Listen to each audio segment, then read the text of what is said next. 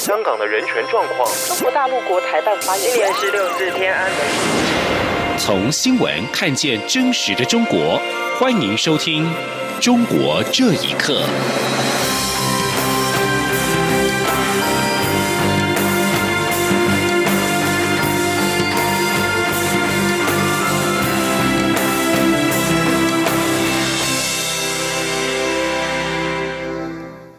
听众朋友们，晚安，欢迎收听《中国这一刻》，我是李自立。世界卫生大会 （WHA） 的视讯会议今天登场，台湾连续第四年未受邀参与，漠视两千三百万台湾人民的健康人权，违背了健康无国界的精神。总统府对此表示高度的遗憾跟谴责，并严正的呼吁世界卫生组织秘书处应该回到世卫组织的创设宗旨。拒绝北京的不当干预，也让台湾参加世卫组织所有的会议机制跟活动。台湾虽然无法与会，但是外交部长吴钊燮今天重申台湾 can help，并且举出了多项例证，证明台湾对世界做出的贡献。记者吴丽君的报道。外交部长吴钊燮十八号面对 WHA 再度将台湾拒于门外，重申台湾 can help and Taiwan is helping。包括在这次俗称武汉肺炎的 COVID-19 疫情期间，台湾已无私的援助了全球八十多个国家急需的防疫物资，总计两千七百五十万片口罩、一百三十一台热像仪、三万五千支额温枪以及两百五十组体温自。动量测系统，而且接下来台湾还将规划第四波援外物资，总计大约两千三百五十万片外科口罩，一百一十六万片 N 九五口罩，十七万件防护衣，六十万件隔离衣，八十台呼吸器，三十四台 PCR 快筛检测仪，以及五十万片奎宁等。此外，日前外交部也与卫福部合作，透过视讯方式与国。国际社会分享成功防疫的台湾模式，同时协助友邦和非友邦建立对抗武汉肺炎的防线，并与美国、欧洲多国针对武汉肺炎的快筛试剂、疫苗和药物研发建立合作。针对中国政府嘴上说关心照顾台湾人民的卫生健康，却一再剥夺台湾人民的健康人权，台湾人民只会同感厌恶。吴钊燮相信，当国际支持台湾的声音越来越强大时，台湾参与 WHA 的机会也将越来越大。他说：“中国对于世界卫生组织的控制干扰，它的力道实际上是非常的强大。即使是有很多的这些理念相近国家，以及这一次友邦全体都为我们直言，但是仍然没有办法改变世界卫生组织秘书处他们的态度。那等到国际社会支持台湾的这个力道大到足以掩盖过中国对世界卫生组织的控制的时候，我相信我们。”们参与的机会是会越来越大。吴钊燮也重申，联合国大会第二七五八号决议或 WHA 第二十五点一号决议，完全未涉及台湾，也未授权中华人民共和国代表台湾。台湾已是一个民主国家，只有台湾的民选政府有资格代表台湾人民参与国际组织。中央广播电台记者吴丽君在台北采访报道。美国商务部十五号批评中国电信业龙头华为公司钻法律漏规，恶意破坏美国的出口管制，持续的使用美国科技发展的产品。美国决定修法堵住漏洞，也就是美国将对全球的半导体产业链压缩跟华为的往来空间。评论指出，美中科技交流的恶化将进一步的冲击双方已经崎岖颠簸的关系。请听以下报道。美国政府十五号公布出口新规定，使用美国技术或是设备的外国半导体业者，未来如果要供货给华为及其子公司的海外企业，都要先向美国申请许可。美国此举在试图切断中国电信设备大厂华为与海外供应商的关系。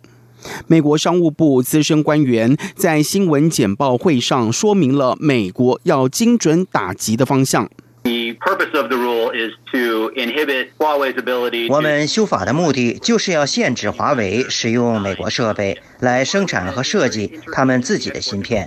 在半导体的两个关键领域，必须限制华为使用美国的技术，一是半导体设计，另一个是半导体制造。而半导体的设计与制造几乎涵盖整个产业链，这意味着华为未来的发展只可能靠自己。所有外国半导体业者，甚至生产半导体的工具机与设备，只要使用源自于美国的科技技术，美国都要求事先申请许可。美国修改出口管理条例，形同美国对全球的半导体产业链压缩华为的往来空间。针对美中科技交流的恶化，华盛顿智库战略及国际研究中心资深顾问甘斯德在个人推特上表示，即使全球晶圆代工大厂台积电宣布投资美国，也无法获得交换条件。未来如果要供货给华为，一样需要申请许可。这样趋势的发展，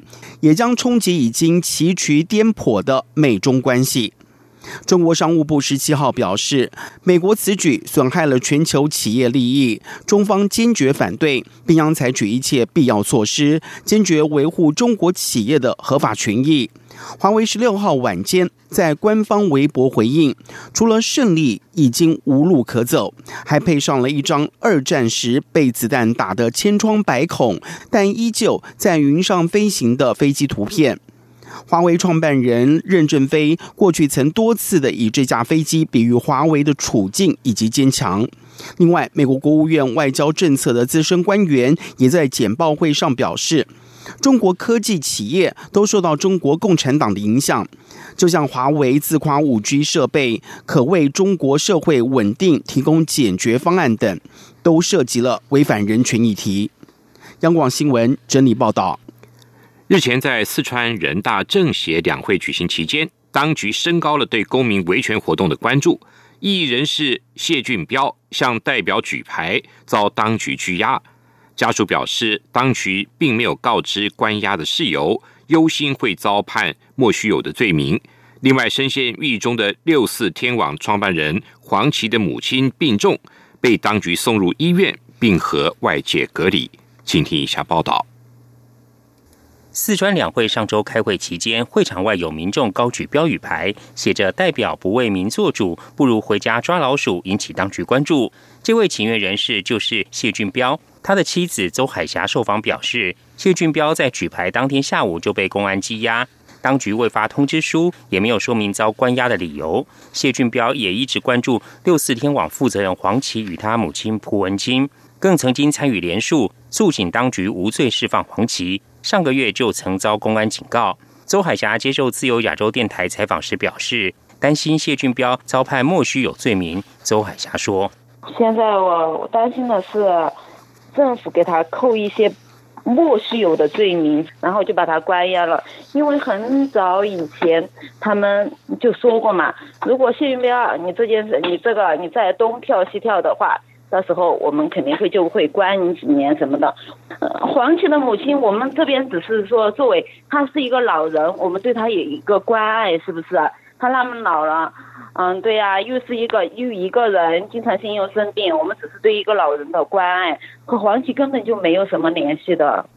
蒲文清罹患肺炎，生命进入倒数，一直渴望与黄琦会面。五月初曾向当局发出公开信，呼吁公平公正处理黄琦案。六四天网义工王金证实，公开信发出后没多久，蒲文清被当局安排入院治疗，并与外界隔离。王金说：“几个月前，老太太申请过要住院，但是那个医院就说啊没有空位子，一直就是不接受她住院。然后结果就是因为这个呃这个请求书现在引起国际的关注了，然后当局就呃马上就让。”告诉老太太可以去住院了，他们就想用这个事儿让以他住院的，就是这个事儿让老太太停止跟外面的联系吧。因为黄妈妈她住的是华西医院的呼吸科，外来人员根本就进不去。蒲文清唯一心愿就是能与儿子会面。民众也组成亲友团，日以继夜致电黄琦所关押的八中监狱，期望当局让他可以和母亲会面，保障黄琦的探视权和通信权。但监狱单位始终是未听完说明就挂断电话。央广新闻整理报道：北京清华大学新闻学院宣布取消新闻科系的招生，是中国数十年来首次出现大学取消新闻专业学系的招生，令外界哗然。媒体工作者表示，在 COVID-19 疫情期间，当局感到外宣弱点，计划尝试新的应对方式。学者也指出，当局有意从清大开始培养适合外宣的人力。请听以下报道。清华大学宣布，今年起取消招收新闻科系学生，将扩大新闻学院硕士研究生规模。今后人才培养主要重点在研究生方面。这是中国四十年来首次出现大学取消新闻科系招生。中国媒体人李泽奎表示，在俗称武汉肺炎的 COVID-19 疫情期间，中国宣传部似乎感觉外宣工作的弱点，将尝试新的应对方式。清华大学前讲师吴强表示，当局似乎有意大力培植需要的外宣人力。他说。似乎高层是有意从清华开始来培养这种适合所谓他外宣需要的，来挽救这种外宣的这种能力的低下，提高他们的外宣的水平和素质。那从清华来入手来做这么一个所谓的改革，这是他们新闻学院改革的一个真正的最近的背景。贵州大学新闻传播学退休教授王先生接受自由亚洲电台访问时直言：“中国早就不需要媒体人，因为官方根本不需要新闻。”他说。其实中国早就不需要媒体人了。现在停了本科以后，不影响往届的研究生的录取。等往届的研究生录取差不多了，他想开就开，不想开就不开了。作为新闻来讲，今天新闻就是明天的历史。他不愿意把这段历史留下来，你有什么办法？真正有风骨的人，他不需要的。一位匿名的网民也表示，中国的新闻传播学系具有强烈的政治色彩，实质内容和西方国家有天壤之别，属于两个不同的体系。中国的新闻是对外进行宣传，不能称之为新闻。央广新闻整理报道。路透社报道，根据今天发表的一项最新研究，中国部分空气污染物的指数已经回升到去年的水平。在先前，中国政府为了遏制俗称武汉肺炎的 COVID-19 疫情传播。采取了严格的封锁措施，使得境内的空污程度有所下降。进行这项研究的芬兰非政府组织能源跟清洁空气研究中心表示，有预警的迹象显示，中国从 COVID-19 危机中的复苏正在逆转先前空气品质的改善情况。能源与清洁空气研究中心表示，空气中的二氧化氮、二氧化硫跟悬浮微粒。都有回升，显示了中国的工业活动的复苏，也推动了这个趋势。以上，中国这一刻，谢谢您的收听，这里是中央广播电台台湾之音。四年一度的五二零总统就职日是中华民国台湾新的政治篇章。中华民国第十五任总统蔡英文将在二十号正式宣誓就职，当天上午十点。蔡英文总统将于台北宾馆户外广场发表就职演说。各界关注蔡总统的演说中，对于两岸关系是否会维持既有基调，还是会有新的方向？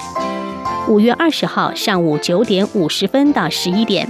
中央广播电台华语网将使用网络影音与中短波频率，为您现场实况转播蔡英文总统的就职演说内容。并邀请学者专家分析蔡总统在第二任期的机遇与挑战，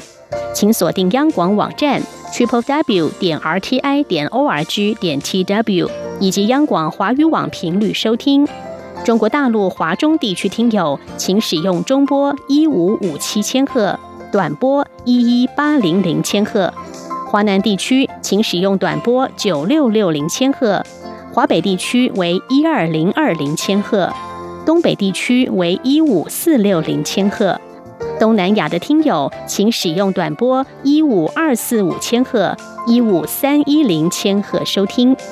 除了华语，五月二十号上午九点五十五分到十点三十五分，本台闽南语节目《央广下午茶》，客家语《央广客家粉丝团》，广东语《央广粤语园地等脸书粉丝专业，将以闽客粤语同步实况转播蔡英文总统就职演说。